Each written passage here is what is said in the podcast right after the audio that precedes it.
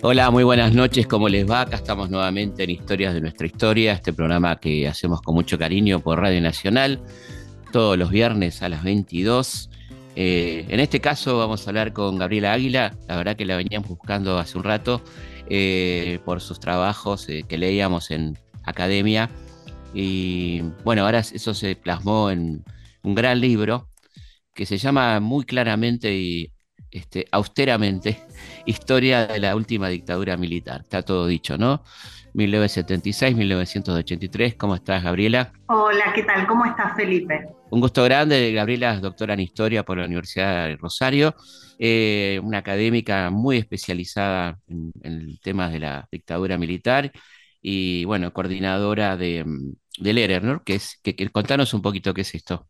La RER es una red de investigadores e investigadoras, se llama Red de Estudios sobre Represión y Violencia Política, que se organizó en el año 2015 y un poco era una instancia, y lo sigue siendo, de encuentro y de intercambio entre, eh, bueno, quienes trabajamos en las distintas universidades del país y en el sistema científico-técnico y que trabajamos sobre temas parecidos, concretamente cuestiones que tenían que ver con el ejercicio de la violencia estatal, con la represión en el contexto de la dictadura, pero también en algunas temporalidades más amplias que desbordan el, el periodo dictatorial, que nos encontrábamos en congresos, que eh, compartíamos espacios, pero no habíamos institucionalizado, por decirlo de algún modo, eh, esos espacios. Entonces la red es un lindo espacio eh, que hemos construido y que sostenemos con esfuerzo, porque claro.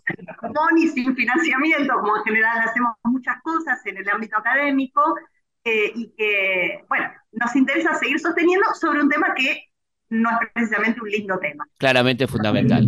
Eh, no, te iba a decir cómo se puede acceder a la red, cómo que, si la gente puede acceder, los que nos están escuchando.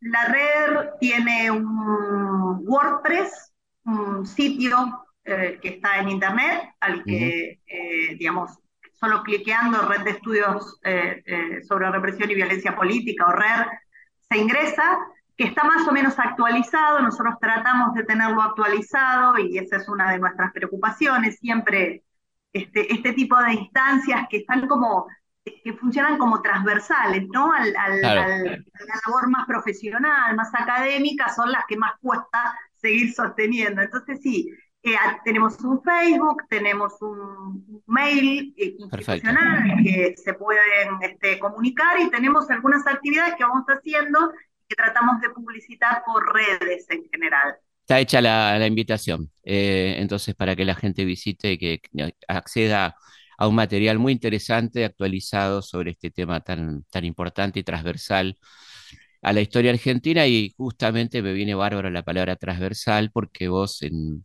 en tu tesis eh, sobre, que, de alguna manera transita el libro, planteas algo muy interesante y es la no especificidad de la dictadura en el sentido de que se trata de, eh, en términos brodelianos, digamos, en algo de, tiempo largo, ¿no?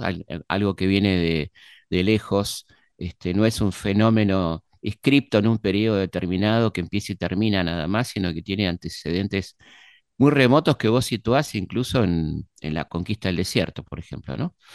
Este, como un, como eh, un, elemento inicial de la violencia estatal que se manifestó en la Semana Trágica, en, distintos momentos de la historia argentina. Y creo que es muy interesante porque le saca ese, esa cuestión excepcional, como que la sociedad argentina solamente tuvo ese problemita, ¿no? Este, donde se dieron, salieron todos los demonios de golpe, parece ser, y claramente esto no es así, ¿no es cierto? Justamente, un poco el, libro lo que viene a hacer es, recoger toda una serie de investigaciones y de reflexiones que tienen en estos últimos tiempos eh, mucho desarrollo eh, en el ámbito académico, que es, bueno, la investigación y la reflexión en torno al ejercicio de la violencia estatal. Yo soy un especialista en, o me he especializado, me gusta más, en lo que podríamos denominar la historia del pasado reciente, las décadas del 60, 70, 80, pero hay colegas que, están trabajando en digamos, temporalidades más largas, que justamente de lo que dan cuenta es que eh, el ejercicio de la violencia estatal, el despliegue de la represión, este, la represión sobre la conflictividad social, sobre distintos actores, grupos este, eh, sociales, políticos, etcétera, no es una novedad, de hecho, ni de la historia reciente, ni de la segunda mitad del siglo XX, y menos aún del periodo 76-83, sino que como una tendencia de largo plazo recorre al menos todo el siglo XX.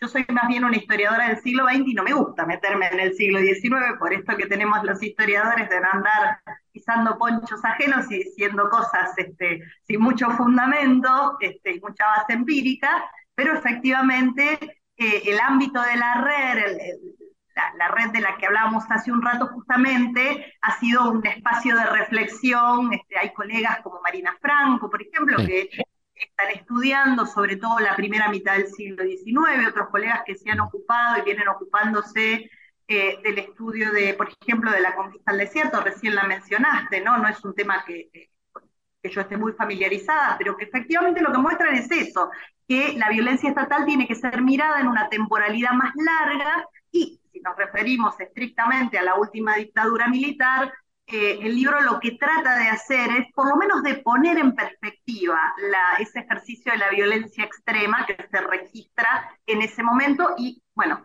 como trato de demostrar, y tampoco es una, una idea exclusivamente mía, la represión no empieza el 24 de marzo del 76, es previa, entonces tratar de mostrar esas distintas dinámicas de la, de la violencia estatal y de la represión en una temporalidad más fluida, si se quiere, ¿no? Cuando los que hablamos de estos temas siempre tenemos problemas cuando, cuando hablamos del periodo anterior, ¿no es cierto? Porque a todo el mundo le gusta que hablemos solamente desde el 24 de marzo y cuando uno empieza a hablar de la previa, que es imprescindible, empiezan las incomodidades, eh, que bueno, son propias de la, profesión, digamos, ¿no? Así tiene que ser, no, no estamos para conformar a nadie, afortunadamente. Y, mm, es muy interesante también este, este libro que considero un libro muy, muy importante porque eh, tiene la ventaja este, de ser eh, un último libro sobre el tema hasta, hasta ahora y que vos en la, en la introducción este, vas dejando de lado las hipótesis ya planteadas, ¿no? las simplificaciones, digamos, de, que la dictadura comenzó el 24 de marzo, que la dictadura fue simplemente un hecho represivo, este, que la dictadura fue eh, solamente para imponer un modelo económico, va dejando de lado un montón de hipótesis hasta plantear un poco la tuya, que es un poco más compleja y que une un poco todas las anteriores también en algún sentido, eh, porque evidentemente el, golpe se hizo para imponer un modelo económico, pero también hay, un, hay una especificidad de la dictadura que vos no querés dejar de lado, que tiene que ver con un modelo represivo en particular, ¿no? Eh, sí, eh, mira, en parte se conecta con lo, con lo que estábamos planteando, ¿no? Porque así como a mí me interesaba reponer esas temporalidades más largas para pensar el ejercicio de la violencia estatal, hay una especificidad del ejercicio represivo en esos años que hace también ese periodo único, este, original, eh, singular. Si hay un ejercicio singular de, la, de la represión y de la violencia estatal que uno no podría dejar de lado. Entonces, como general hacemos los historiadores, que lo que nos gusta es ver los matices y menos los blancos y los negros y las visiones muy simplificadas o las explicaciones monocausales, hay una preocupación allí, que espero que así se, se, entienda y se vea, de poder dar cuenta, ¿no? Dar cuenta de los matices, dar cuenta eh, eh, de las especificidades, dar, cuenta de las distintas escalas para pensar el problema, digamos, el libro busca hacer una síntesis y como en toda síntesis uno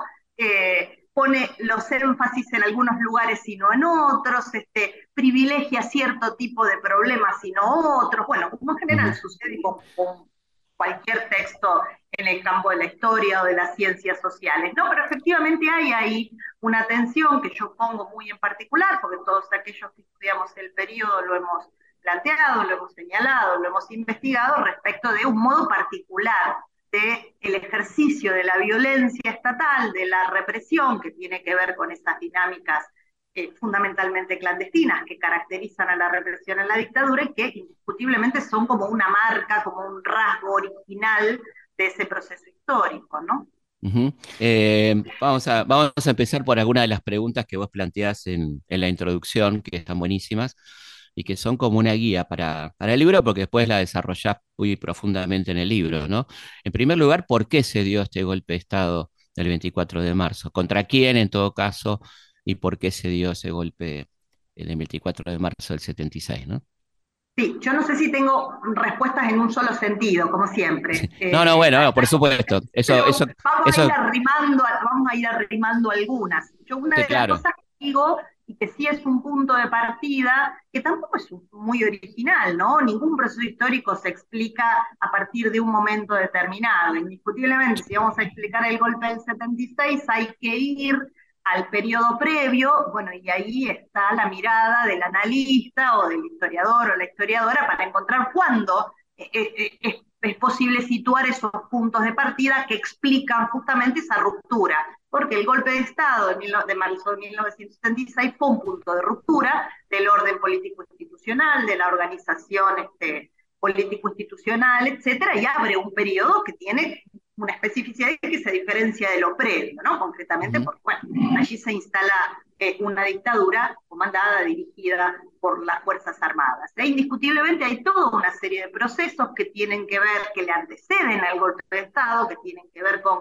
la crisis del gobierno peronista, que tienen que ver con el proceso de deslegitimación del gobierno de Isabel Perón, que tiene que ver con, con la profundidad de la crisis económica, que tiene que ver con unos niveles altísimos de conflictividad social y política y con una presencia cada vez más visible, cada vez políticamente más significativa de las Fuerzas Armadas en ese escenario político. Entonces, justamente lo que yo trato de reponer, el libro no, no, no tiene un capítulo específico sobre el llamado tercer peronismo, esto es sobre el 73-76, pero sí toma algunos elementos de ese periodo con el objetivo justamente de poder situar este, eh, de buscar algún tipo de explicaciones al golpe de Estado de 1976. Entonces, eh, el protagonismo de ciertos actores sociales, políticos, corporativos, qué pasa con las Fuerzas Armadas, qué pasa con la represión efectivamente, ¿no? Con esto que se conoce con el nombre de lucha contra la subversión, que se, eh, digamos el 75 es un momento muy significativo, el año 75 ahí se impone por su este, por su significación a la hora de explicar el golpe del 76, no solamente el año previo, es eh, el momento en el cual toda una serie de dinámicas políticas, sociales, ideológicas, etcétera, doctrinarias, si pensamos en términos de la acción de, de las Fuerzas Armadas, represivas en términos específicos, se despliegan. Entonces, eh, el golpe de Estado tiene que ver con esa coyuntura particular de crisis, de, deslegitimación, de, deterioro del orden este, político institucional e incluso del sistema de partidos, este, eh, lo, lo, que aparece claramente cuando uno se sitúa eh, en esos meses finales de 1975 y principios de 1976 es, eh, y esto sin, sin ánimo de, de, hacer juicios de valor, ¿no? Una, una incapacidad bastante notable y profunda de los actores políticos del periodo para encontrar alternativas a la eh, solución del golpe de Estado, que es la que finalmente se termina imponiendo. Evidentemente los incurables no, tenían cura, ¿no? Este, como decía Balvin, eso, cinco segundos antes de la muerte no, no funcionó. estaba pensando en el año 75 como un año fundamental por muchos motivos, ¿no? El operativo Independencia, los decretos, y también el grupo Perró, ¿no? El grupo Perró que se empieza a reunir, el grupo de civiles que van a ser fundamental a la hora de, armar la, estrategia socioeconómica de la dictadura militar, que es un elemento central, ¿no es cierto?, este, eh, para, para la, concreción del golpe, que es un golpe sin duda cívico-militar, si bien vos criticás ahí un poco la, esa, esa dificultad, no la criticás, este, reseñás las dificultades de calificación del golpe, ¿no? Golpe genocida, golpe cívico-militar, este, dictadura militar. Bueno, los menos afectos a la historia dicen proceso, ¿no? Eh, todavía hoy. Así que es interesante también esa, esa, esa categorización este, este, de alguna manera filológica del golpe, ¿no? Sí, eh, digamos, y a ver, escribir un libro como este es un desafío porque eh, uno tiene que dar cuenta no solo de un proceso histórico que tiene mucha incidencia en la escena política, social, no es, es un tema de debate. No tiene siempre la misma intensidad el debate o, lo, o el interés en torno a la dictadura, pero hay momentos en donde, digamos, se convierte en un tema, en un tema central, es un, es un, es un proceso histórico sobre el que existen eh, multiplicidad de interpretaciones, de análisis, de memorias, de representaciones. Esto es, ¿no? Bueno, entonces, ¿qué es lo que, lo que tenemos para decir? ¿Qué es lo que hay de nuevo para decir sobre esto? Y cuando efectivamente uno se pone a analizar eh, eh, todo lo que ha producido, que es muchísimo. Muchísimo. es, un, es, una enorme masa de trabajos de distintas procedencia, con distintos formatos, con distintos objetivos. Digo, y esto en el campo de, eh, eh, digamos, eh, la producción bibliográfica. Ni que hablar de actores como, por ejemplo, la justicia, el sistema judicial, los organismos de derechos humanos. Esto es, actores, entre comillas, lo pongo a esto, ¿no? Extraacadémicos, el periodismo de investigación. Digamos, hay una enorme cantidad de narrativas, de, de análisis, etcétera, y eso se plasma, por ejemplo, en los modos de definir a la dictadura. ¿Qué clase, qué, clase de dictadura es? ¿De qué hablamos cuando hablamos de la dictadura? ¿Cómo la definimos? ¿no? Entonces hay como a veces hay como un desacompasamiento, no sé si la palabra existe, ¿no? Como un desacompaso entre eh, el debate público y político y eh, los, investigadores que vamos como atrás, ¿no? Por ejemplo, cuando se impone la noción de dictadura cívico-militar, es una noción que se instala en el espacio público y político, y después este, nos ponemos a pensar, a ver, bueno, eh, cívico-militar, cuánto de cívico, cuánto de militar, qué papel tuvieron los civiles, efectivamente, qué grado de militarización tuvo el aparato del Estado, quién tomaba las decisiones, eh, digo, hay, y eso también requiere, y otra vez la mirada de, de los historiadores o las historiadoras, porque bueno, vamos a usar el, género que corresponde, eh, la dictadura es necesario mirarla en su temporalidad, porque no es lo mismo lo que plantean eh, eh, y, se registra en los momentos iniciales, cuando se formulan objetivos, planes, etcétera, y, digamos, el, el, propio proceso en sí mismo, ¿no?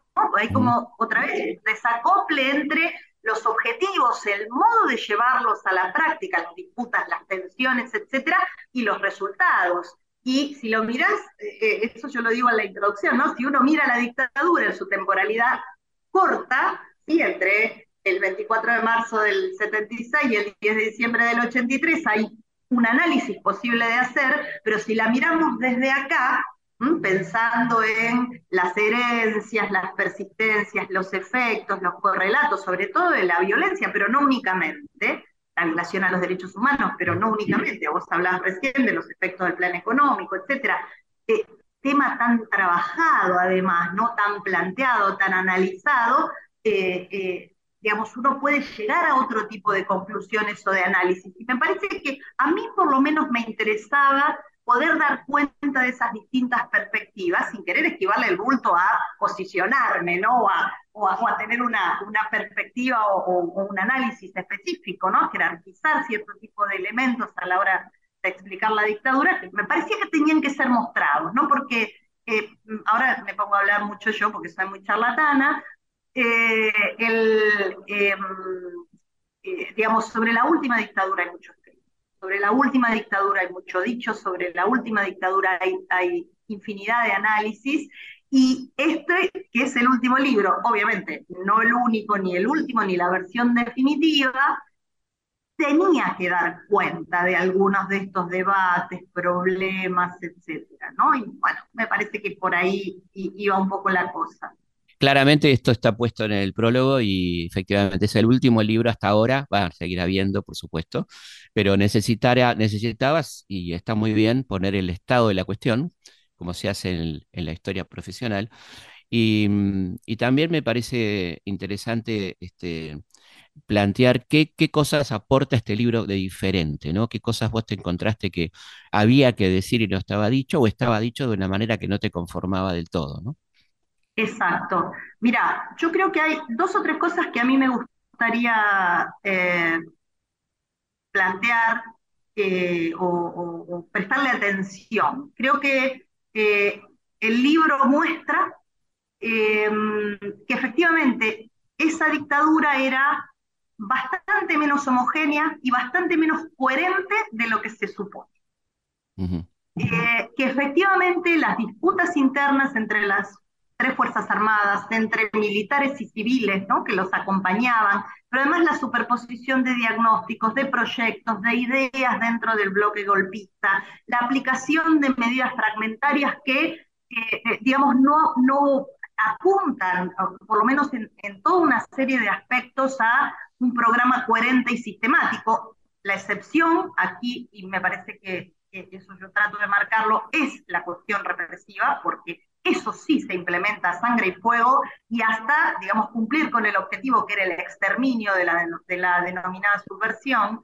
Eh, y después esto que te decía recién, ¿no? Ese desacople entre, eh, eh, digamos, los propósitos, el modo en el cual esos objetivos se ponen en práctica y finalmente los resultados que se obtienen. Entonces, esta era la primera cuestión que a mí me interesaba mostrar, que, muchas investigaciones que se han hecho en estos últimos 10 o 15 años justamente han abundado en esa perspectiva.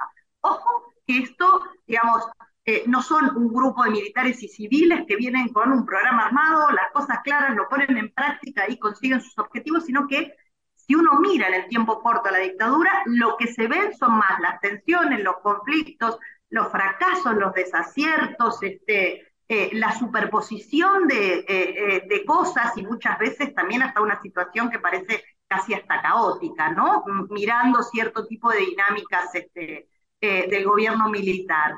La, otras dos, la otra cuestión que para mí también era muy importante a la hora de, de hacer una o de, construir una síntesis sobre, sobre la última dictadura tenía que ver con las escalas de análisis. Yo esto lo digo desde el principio y es algo que muchos de los que venimos trabajando el periodo en el campo de la historia reciente, pero no únicamente, eh, hemos planteado muchas veces. Yo vivo en Rosario, hay una especie de mirada también que es este, por fuera de la zona metropolitana o capitalina, eh, y es eh, poner en cuestión perspectivas muy macro, muy generalizadoras y muy, voy a usar un término que nos gusta usar a muchos, porteñocéntricas, esto es esa historia construida, que no está ni mal ni bien, pero que en todo caso atraviesa mucho tipo, muchos, muchos análisis y muchas perspectivas sobre este y otros procesos históricos, y que se generaliza al resto del territorio lo que sucede en la zona capitalina o en, este, en Buenos Aires, vamos a decirlo de este modo. Justamente a mí lo que me interesaba era mostrar cierto tipo de dinámicas a escala nacional, porque es imposible no hacerlas, pero también ciertas dimensiones que tenían que ver con lo regional, con lo local, con otro tipo de espacios, no necesariamente la zona capitalina, porque hay mucho de trabajos este, a escala local y regional. La renovación de la historiografía argentina desde los años 80 para acá, desde, la transición eh, democrática para acá, se ha construido sobre la base de eh, la historia local y regional, sobre eh, el siglo XIX, sobre eh, el, siglo XX, sobre el peronismo, sobre el pasado reciente. Entonces, ese tipo de cuestiones para mí era importante eh, plantearlas, pero no solamente lo local regional, esto es el achicar la mirada, el achicar el foco, mirar desde otro tipo de, de lugares, sino también toda otra serie de análisis que tienen que ver con la escala transnacional, ¿sí? Eh, eh, esto de poder situar a la dictadura militar, que tampoco es una idea mía, en todo caso es, es recoger eh, cierto tipo de perspectivas de análisis a escala latinoamericana, todo lo, que tiene que ver con las redes represivas, los estudios sobre los exilios, sobre el movimiento de derechos humanos, etcétera, ¿no? Que dan cuenta como de, como dicen este, los que se ocupan de este asunto, de un juego de escalas lo nacional, lo local, regional, lo transnacional, y tratar de componer un cuadro en donde, bueno, ahí está, eh, eh, como lo he podido hacer en todo caso, si me ha salido como yo pensaba, eh, poder dar cuenta justamente de este tipo de, de dinámicas. Y la última cuestión, esto también lo quiero decir, tiene que ver con mirar a la dictadura no como un periodo homogéneo, sino como un proceso con fases, con momentos distintos. Recién lo dije este, más o menos rapidito, ¿no? Las diversas fases que tiene la dictadura. Y esto eh, tiene que ver no solamente con los cambios en el, en el poder militar, los, los, distintos gobiernos militares, el modo en el que se componen las juntas, este, esto de las facciones dentro del gobierno militar que ha sido tan analizado, ya lo decían este, eh, quienes hicieron los primeros estudios sobre, sobre el régimen militar, los duros, los blandos, los halcones, las palomas, que era además un debate en el, en el espacio político este, eh, en aquellos años, ¿no? Eh, los distintos proyectos, los distintos planes, pero también, digo, la relación con los actores civiles, las diversas políticas implementadas, eh, que ponen en cuestión ¿sí? esto de la homogeneidad del régimen militar, la coherencia de los objetivos y que además introduce eh, algo que para los historiadores también es importante, que es la variable del accidente, del azar, ¿sí? en, el, proceso histórico. No todo estaba predeterminado, ¿no? Hay algo allí de, eh, sí, digo bien, de accidente, de, de azar en el modo en el cual se resuelven las cosas que es muy difícil visualizar eh, eh, si uno mira la dictadura solamente desde el momento del golpe de Estado, ¿no? Pero esas eran como las líneas que a mí me interesaba reponer en el, en el, en el texto. Vamos a una pausa y seguimos aquí en Historias de nuestra historia. Historias de nuestra historia, con Felipe Piña, por Nacional, la radio pública. Los hechos, los lugares, los personajes son muchos la forma de contarlos, una sola. Historias de nuestra historia. Con Felipe Piña. Por Nacional. La radio pública.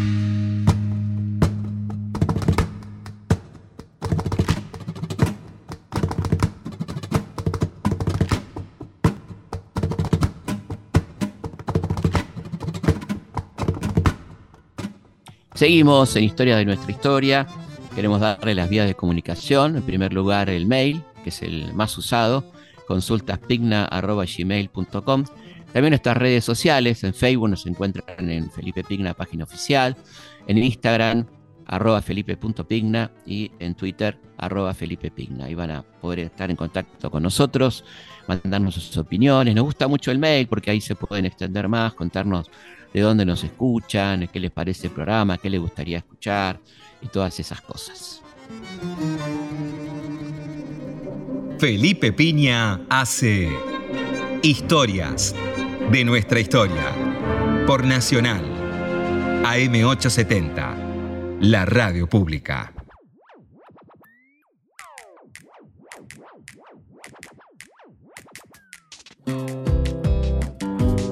Seguimos charlando con Gabriel Águila sobre su último libro, Historia de la última dictadura militar, que publicó siglo XXI. Desarrollemos algunas de estas, por ejemplo, cuáles son los sectores este, visibles de la dictadura. aparecen muy evidentemente Videla y Macera por un lado, ¿no? Pero ¿cuáles, cuáles sectores vos detectaste dentro de, esta dictadura, ¿no?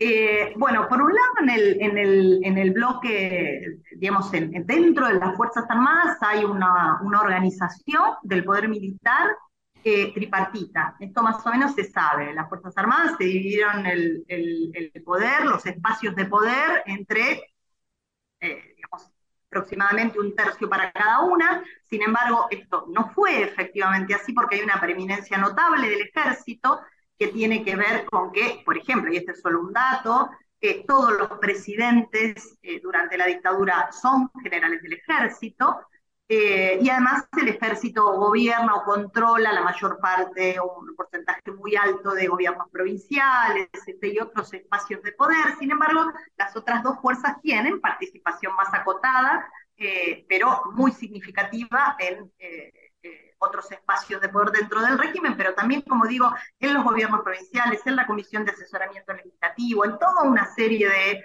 este, eh, eh, espacios a través de los cuales este régimen militar se organiza. Y efectivamente hay una disputa, hay una disputa que, por ejemplo, se plasma entre la Armada y el Ejército, entre Videla y Macera, eh, así como hay disputas al interior, ¿sí? por ejemplo, entre los generales duros. Esto es una de las cosas que, digamos, uno puede encontrar en trabajos tempranos como los de Hugo Quiroga o un, poco más recientes, el de la socióloga Paula Canelo, que dan cuenta justamente de, esas, de esa diversidad de facciones, ¿no? Paula Canelo habla eh, de los llamados moderados, en donde estaban por un lado Videla y Viola, eh, la facción mayoritaria dentro del ejército, eh, los llamados señores de la guerra, que eran aquellos generales del ejército que eran comandantes de cuerpo y quienes tuvieron a su cargo el comando, el diseño y la implementación de la represión a escala territorial, esa es otra de las características del ejército. ¿no? El ejército está en todo el territorio nacional y esa preeminencia del ejército tiene en parte que ver con eso y con el papel que cumple en el despliegue represivo. Y también la aeronáutica con cotas más, más este, acotadas o con, con espacios más acotados de poder que inciden en algunos contextos. Entonces hay ahí tema, ¿no? Que es lo que pasa con lo que Canelo denomina la interna militar. Efectivamente, es como un dato cuando uno mira el, modo en el cual se, eh, eh, se despliega el gobierno militar es un elemento que está ahí. Primero parece muy soterrado, pero después sale en la prensa. Uno lee en los medios de comunicación, por ejemplo, en el contexto de la salida de Videl y la asunción de Viola entre fines de 1980 y 1981, y eso es un hervidero. Todos los medios de comunicación dan cuenta de las peleas y los conflictos. Esto es, es un tema público, de debate público, y bueno, eso se sigue sosteniendo luego o sigue siendo visible en el 81, ni que hablar en el 82 y sobre todo después del final de la guerra de Malvinas. Pero también están los civiles que acompañan, ¿no? Digamos, hay grupos dentro de este, el, eh, em, digamos, el bando civil, por decirlo de algún modo, que acompañan, gobiernan, ¿no? Los civiles eh, sectores civiles que quedan a cargo del Ministerio de Economía, nada menos, ¿no? Responsables de la aplicación de lo que algunos han considerado el, experimento o el proyecto más coherente de la dictadura, que es el Plan Martínez de Oz, que se pone en marcha apenas eh, eh, comienza la dictadura, pocos días después del golpe de Estado, eh, eh, y también del Ministerio de Educación, pero no son las mismas acciones. ¿sí? Por los del Ministerio de Economía son liberales eh, y los que están al frente del Ministerio de Educación son nacionalistas católicos. Entonces hay como familias, como plantean algunos de los estudiosos de, los, los, socios civiles, digamos, de, la dictadura, que, disputan entre ellos. Acaba de salir un, muy lindo libro de un eh, historiador que se llama Facundo Cersósimo, que justamente de lo que da cuenta es cómo los sectores católicos este, más ultramontanos lo cuestionan a, a, Videla por ser un liberal. Entonces, eh, eh, y así como en su momento, por ejemplo, Álvaro Sogaray le cuestionaba a Martínez de Oz no ser lo suficientemente liberal. Entonces hay allí también en los grupos este, civiles que acompañaban a la dictadura disputas, ¿no? Por ejemplo, en el Ministerio de Educación, que fue siempre un espacio eh, destinado a los civiles, se suceden cinco o seis ministros de educación en un largo periodo, o en el periodo que dura el régimen militar, y representan a grupos diversos, facciones diversas, ponen en marcha políticas diversas. Esto es, ¿no? que esto me parece que también es una cosa interesante, está estudiado parcialmente, pero cómo en algunos espacios se muestran esas disputas, conflictos, etcétera, eh, no solamente dentro del bloque militar, sino también dentro de los sectores civiles que acompañaron a los militares. Y esto digo, creo yo que compone un cuadro que si bien no es completamente novedoso, eh, eh, obliga a repensar algunas de las interpretaciones este, que existen más más del sentido común sobre la dictadura. ¿no? Me estaba acordando de la revista Cabildo y de la extrema derecha católica y sus críticas a, Martínez de Oz, por ejemplo, ¿no? Exacto. aunque, aunque se las terminan ingeniando para convivir, porque convivieron en todos los golpes de Estado, y convivieron con Onganía cuando estaba de colores y toda la, ciudad de Dios y todo eso, que convivían perfectamente con Krieger Bacena. Se peleaban un poquito, pero le daban letra y sustento ideológico también a las dictaduras, ¿no? Esos grupos. Sin dudas, sin nunca, dudas. Nunca corrió, nunca corrió sangre entre ellos, digamos, ¿no? Este, sin dudas. Y pensaba en un elemento que suele pasar bastante inadvertido, que a mí particularmente me interesa mucho y, lo, y he, leído bastante sobre el tema, que es la CAL, nada más y nada menos que la Comisión de Asesoramiento Legislativo, integrada totalmente por civiles, digamos, eh, que este, bueno, le dieron el sustento jurídico a la dictadura y eso pasa como inadvertido, ¿no? Eh, bueno, y ahí hay otro tema que, bueno, yo he estudiado mucho las dinámicas represivas y la represión, ¿no? Digamos, cuando uno mira, eh, por ejemplo, el accionar represivo, lo, lo, que se impone, así como, como imagen predominante, es la represión clandestina, la desaparición de personas, los centros clandestinos de detención, esta idea de que los este, procedimientos ocurrían de noche, que nadie veía, que... Eh, y sin embargo, incluso en lo que tiene que ver con el accionar represivo, hay una visibilidad.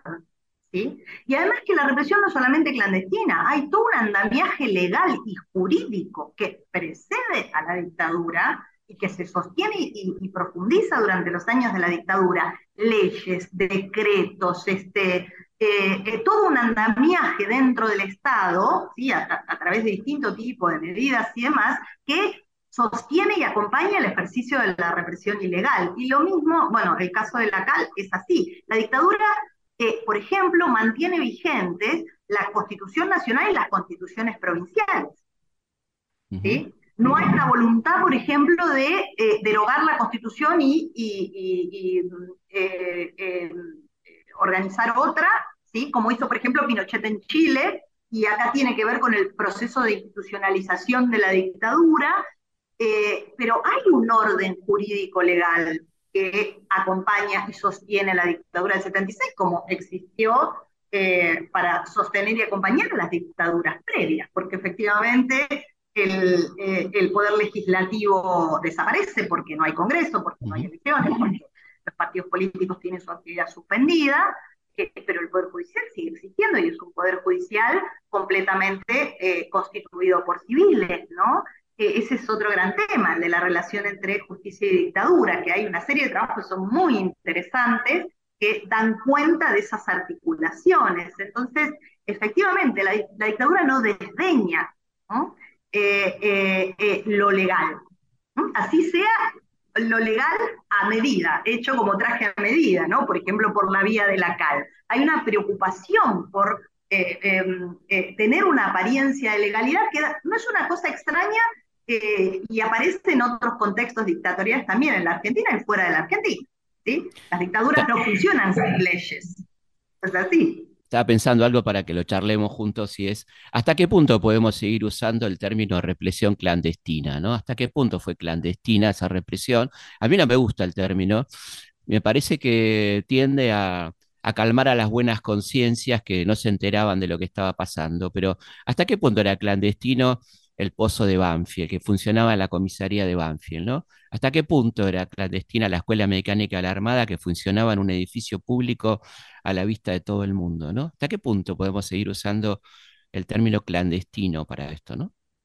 Sí, eh, clandestino, ilegal, no sé, fuera de la ley. Pero no son, eh, no son, no son sinónimos, ¿eh? No son, no son estrictamente sinónimos. De todos modos hay, eh, una de las cosas que, que sí aparecen es que eh, la represión era más visible de lo que se supone. Exactamente. por lo menos de lo que se supone mirado eh, eh, desde acá. Es mucho más visible y que hay más información de, de, lo que se supone que existía. Sí, no hay más que mirar los medios de comunicación, no hay más que mirar los diarios.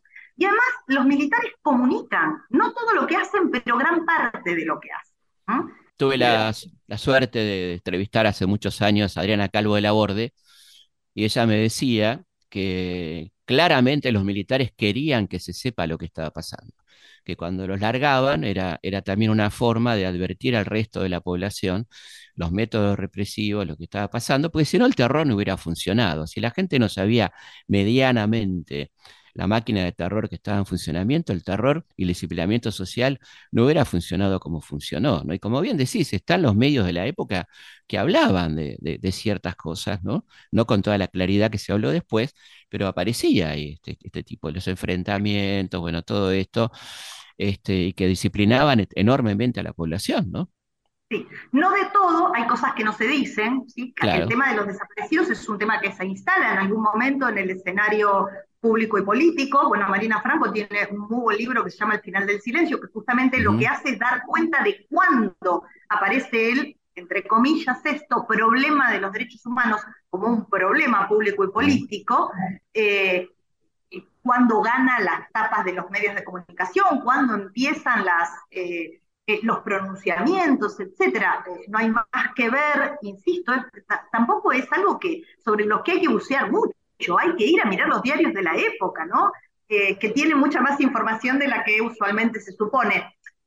por eso decía al principio, digamos, cuando uno estudia cosas como esta, tiene que desmontar o, o, trata por lo menos de desmontar imágenes, sentidos comunes, este, eh, visiones cristalizadas, interpretaciones cristalizadas, que bueno, creo que el trabajo de los, de los investigadores o de las ciencias sociales o de la historia en este caso, porque yo hablo desde ese lugar, es, bueno, no solamente eh, eh, ser honesto en todo caso, ¿no? En la, en, la, en, recabar datos, en construir interpretaciones, etcétera, eh, eh, ir a los archivos, buscar evidencia empírica y todo lo demás, sino también tratar de, eh, bueno, desmontar justamente, ¿no? Imágenes que implican o, o, que dificultan en cualquier caso comprender en profundidad ciertas dinámicas de esos procesos históricos. A mí me asombró este, trabajando para mi libro Lo pasado pensado, recurrir a los diarios del año 79 y ver cómo Clarín, por ejemplo, daba cuenta de parte del informe de la CID, ¿no? Este, donde se hablaba de, contenido de lo que decía el informe, este, que según este, cierta narrativa rápida, digamos, la gente no se enteró, nadie supo qué decía el informe, etcétera, ¿no? O sea que había, como bien decís, y me parece muy importante, mucha más información de la que se supone, y acá viene una pregunta muy incómoda, y es el, por el tema, para mí, fundamental que tenemos que charlar y, mucho el consenso que tuvo la dictadura, el consenso que tuvo incluso la represión, digamos, ¿no? Sí, bueno, un gran tema. ese es uno de los grandes temas. Eh, ¿Qué pasó con la sociedad en ese periodo? Porque, digamos, otra vez, eh, la, visión que terminó imponiéndose, la memoria, si se quiere, que terminó imponiéndose sobre la dictadura es no se sabía lo que estaba pasando. ¿sí? Nadie sabía, nos enteramos cuando apareció el informe con ADEP, pero sin embargo desde los primeros meses después del golpe de Estado, hay grupos de exiliados, organizaciones internacionales de solidaridad, este, eh, organizaciones de derechos humanos en el país y en el exterior que están denunciando a viva voz, que están describiendo lo que sucede. Amnesty Internacional eh, viene a Argentina en los últimos meses de 1976 y hace un informe que ya habla de cientos de desaparecidos, de torturas, de cárceles clandestinas y qué sé yo cuántas cosas más, bueno, ni que hablar eh, los resultados del informe de la Comisión Interamericana de Derechos Humanos cuando viene en el 79, que es un informe demoledor, eh, con evidencia, recoge más de 5.000 testimonios de eh, sectores de los más diversos y no únicamente de organismos de derechos humanos o familiares de las víctimas. Esto es, es una cosa que efectivamente ahí hay una, una enorme cantidad de información circulante además de las campañas internacionales. Bueno, el momento del Mundial 78 es este momento en donde este, eh, eh, la condena Mundial 78, entonces hay una enorme cantidad de información que circula, pero ¿quién sabe eso? ¿Quién conoce sobre eso? ¿no? Entonces, eh, ¿cuánto se sabía de lo que estaba sucediendo? ¿Quién sabía lo que estaba sucediendo? En los últimos trabajos que hay sobre eh, la, lo que se sabía, lo que se conocía, eh, se han analizado, por ejemplo, documentos desclasificados del Departamento de Estado norteamericano, informes del embajador de Estados Unidos y demás, informes de la CIA, que, ya están online. Uno entra, mm. mira y, mira los documentos este, porque están disponibles y están al acceso. Efectivamente había una cantidad de información, al menos eh, los sectores, digamos, social y políticamente eh, eh, eh, más importantes, qué sé yo, organizaciones corporativas, la jerarquía eclesiástica, los dirigentes de los partidos políticos. No estoy hablando de la gente común y corriente, ¿no? Del argentino de Argentina que anda de a pie y preocupado por sus problemas, sino este, los, los, sectores este, política, económica y socialmente dominantes sabían por lo menos una porción importante de lo que estaba sucediendo.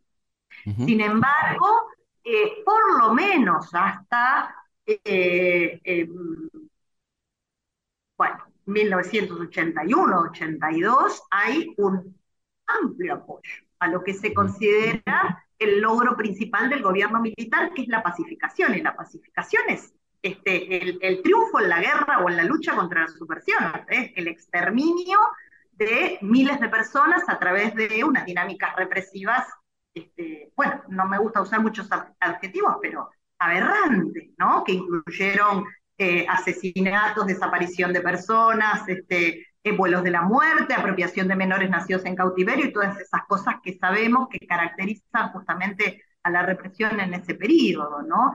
Eh, ¿Qué pasa con la sociedad? No sé, bueno, y ahí, porque es un tema muy difícil, porque uno puede reconstruir lo que pasaba con las dirigencias, uno puede, digamos, con aquellos que dejan registro documental, que, hablan en la prensa, qué sé yo, la reconstrucción de lo que pasa con las asociaciones empresarias o, la jerarquía eclesiástica o, o, las dirigencias de los partidos políticos o las cúpulas sindicales o qué sé yo, pero la mayor parte de quienes vivieron el periodo pura y simplemente no han dejado testimonio. Entonces, ¿cómo se hace eh, en una dictadura que, eh, mm, eh, digamos, mm, no registra toda una serie de elementos que aparecen, por ejemplo, en otros contextos? Te voy a dar un ejemplo. En Chile hay dos plebiscitos. Al menos sabemos que en algunas coyunturas, ¿qué pensaban los chilenos respecto de la continuidad o no, la dictadura sí o no de Pinochet? Por lo menos. En Uruguay lo mismo. En la dictadura brasileña había elecciones, parciales, no presidenciales, pero había elecciones. Eh, encuestas de opinión, sondeos, etcétera. ¿Qué pensaba la gente? Se han descubierto algunas muy fragmentarias, hay algunos trabajos sobre eso pero son todos datos sueltos, son datos fragmentarios que no alcanzan para componer un panorama, digamos, denso, por lo menos en términos de la información histórica, respecto de qué es lo que estaba pasando con la sociedad. la dictadura argentina, lo mismo que las dictaduras del Cono Sur, no busca eh, la movilización activa, no pone a la gente en la calle como hacen los partidos fascistas en la Europa de entreguerras, ¿no? Donde también ese es un dato que uno puede decir, bueno, la gente está en la calle se ve en ciertos contextos, aparece difuso en el momento del Mundial 78, muy vinculado con la euforia deportiva. Ya sabemos lo que provoca ganar un campeonato mundial de fútbol, ¿no?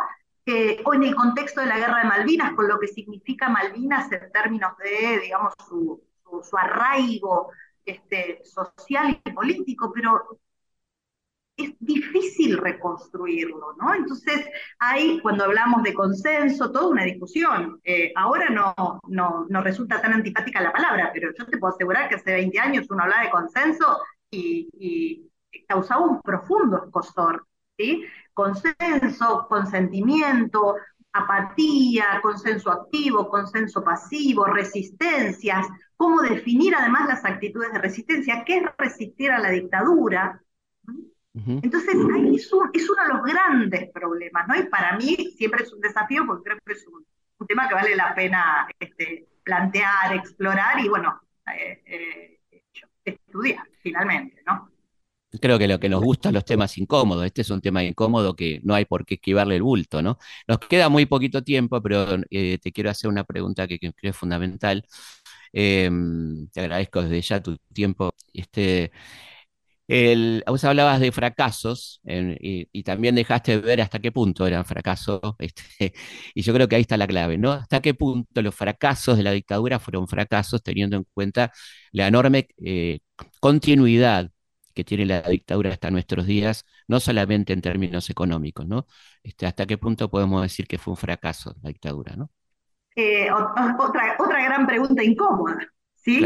Eh, en general, cuando uno habla de los procesos históricos y se lo plantea en esos términos, éxitos y fracasos, ahí inmediatamente aparecen los matices. Eh, en el momento de la dictadura se hablaba sin vueltas del fracaso del plan Martínez de Oce. Eh, los actores de la época lo definían como un fracaso, por lo menos un fracaso parcial. Sí. Mm. y sin embargo, otra vez, mirado en el largo plazo, mirado desde acá, uno puede poner en discusión, porque efectivamente los efectos de ese modelo económico fueron tan profundos, de ese modelo económico, pero también de las continuidades de ese modelo económico, ¿no? Porque la dictadura argentina no fue una dictadura que privatizó masivamente, como hizo, por ejemplo, la de Pinochet. ¿sí? Los procesos masivos de privatización se produjeron en el contexto de los gobiernos democráticos posteriores, sobre todo durante la década del 90. ¿Hay una conexión? ¿No hay una conexión? ¿Hay una inspiración? Seguramente que sí. Es que esos neoliberales de los años 90 que no eran los mismos que los liberales del, Ministerio de Economía que acompañaron a Martínez de Oz, el propio Martínez de Oz, pero que hay una, un parentesco ahí, cierto rasgo de continuidad que uno no los podría omitir, ¿no? Entonces, eh, otra vez, a mí me parece importante pensar en esas continuidades, pensar en esas herencias, pero también restituirle a cada momento histórico su propia especificidad, ¿no? Porque no es solamente la política de la dictadura, es la política de la dictadura más este, las políticas económicas eh, eh, de los gobiernos democráticos posteriores en términos de continuidad, de profundización o de incorporación de elementos nuevos. Creo que sí se nota mucho cuando hablamos, por ejemplo, de la cuestión de las violaciones a los derechos humanos. Ahí sí, no hay dudas. Sin embargo, uno no podría pensar que la violencia estatal y la represión se termina con la dictadura. Incluso el, el algo harán hecho, que sigue hoy en los femicidios, ¿no? Sigue presente. Ni hablar de cierto tipo de temas, ¿no? Por ejemplo, ideológicos. Uno, mira, eh, yo, mm, nada, soy grande, vamos a decirlo de este modo, y hace 20 años atrás, a veces resultaba un poco difícil de entender, a ver, pero ¿por qué la gente, eh, eh, digamos, soportó o incluso manifestó ciertos niveles de acuerdo con la dictadura o sobre las políticas de la dictadura o sobre la represión dictatorial? Y uno mira el clima actual en la Argentina y dice, pero bueno, este, probablemente muchos de los elementos que forman parte del discurso, este, del sentido común, que además eh, sin duda se ha este, derechizado en forma notable, eh, hace entender un poquito más, o por lo menos brindan, no sé, algunas pistas, ¿no? Para poder entender, bueno, qué era lo que estaba pasando con el clima social en aquellos años. A mí no me resulta hoy tan difícil de entender por qué millones de personas les parecía bien este, aniquilar a la subversión. Claramente, claramente, por eso no se puede negar, ¿no? Porque se pasa por alto, por incómodo, se pasa por alto por cierta demagogia a la hora de escribir, se pasan por alto estos temas que son fundamentales para comprender profundamente un proceso tan complejo como el de la dictadura, ¿no?